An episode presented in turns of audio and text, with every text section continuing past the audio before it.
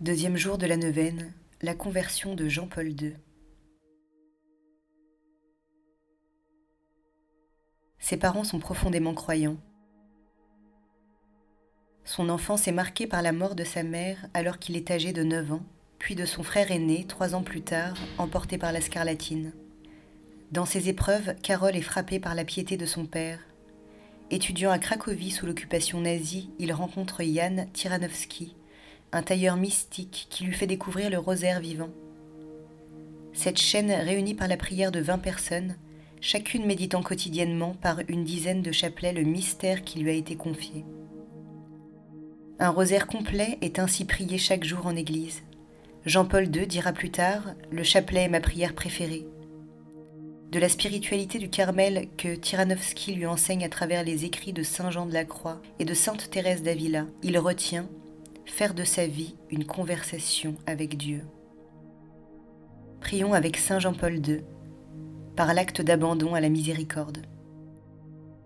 Seigneur, voilà plus de 65 ans que tu m'as fait le don inestimable de la vie, et, depuis ma naissance, tu n'as cessé de me combler de tes grâces et de ton amour infini. Au cours de toutes ces années se sont entremêlées de grandes joies, des épreuves, des succès, des échecs, des revers de santé, des deuils, comme cela arrive à tout le monde. Avec ta grâce et ton secours, j'ai pu triompher de ces obstacles et avancer vers toi. Aujourd'hui, je me sens riche de mon expérience et de la grande consolation d'avoir été l'objet de ton amour. Mon âme te chante sa reconnaissance. Mais je rencontre quotidiennement dans mon entourage des personnes âgées que tu éprouves fortement. Elles sont paralysées, handicapées, impotentes et souvent n'ont pas la force de te prier. D'autres ont perdu l'usage de leurs facultés mentales et ne peuvent plus t'atteindre à travers leur monde irréel. Je vois agir ces gens et je me dis si c'était moi. Alors Seigneur, aujourd'hui même, tant que je jouis de la possession de toutes mes facultés motrices et mentales, je t'offre à l'avance mon acceptation de ta sainte volonté. Et dès maintenant, je veux que si l'une ou l'autre de ces épreuves m'arrivait, elle puisse servir à ta gloire et au salut des âmes. Dès maintenant aussi, je te demande de soutenir de ta grâce les personnes qui auraient la tâche ingrate de me venir en aide. Si un jour la maladie devait envahir mon cerveau et anéantir ma lucidité déjà, Seigneur, ma soumission est devant toi et se poursuivra en une silencieuse adoration.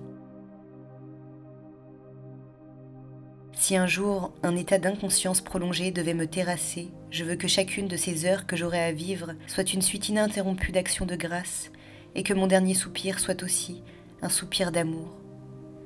Mon âme guidée à cet instant par la main de Marie se présentera devant toi pour chanter tes louanges éternellement. Continuons par une prière à Saint Paul apôtre. Apôtre de Jésus-Christ, Dieu t'a appelé alors que tu étais encore un persécuteur. Infatigable missionnaire, tu as parcouru villes et pays pour annoncer à tous la bonne nouvelle. Puissent nos vies être disposées à une conversion profonde du cœur et de l'esprit. Apprends-nous la persévérance et la joie simple qui vient de la certitude d'être aimé et sauvé par le Seigneur. Donne-nous de ne jamais perdre de vue celui auprès duquel nos cœurs aspirent. Saint Paul, toi qui fus dans les larmes et dans les drames un guide et un pasteur, aide-nous à cheminer chaque jour avec une foi et une espérance inébranlables, conduits par Jésus le Christ notre Seigneur. Amen.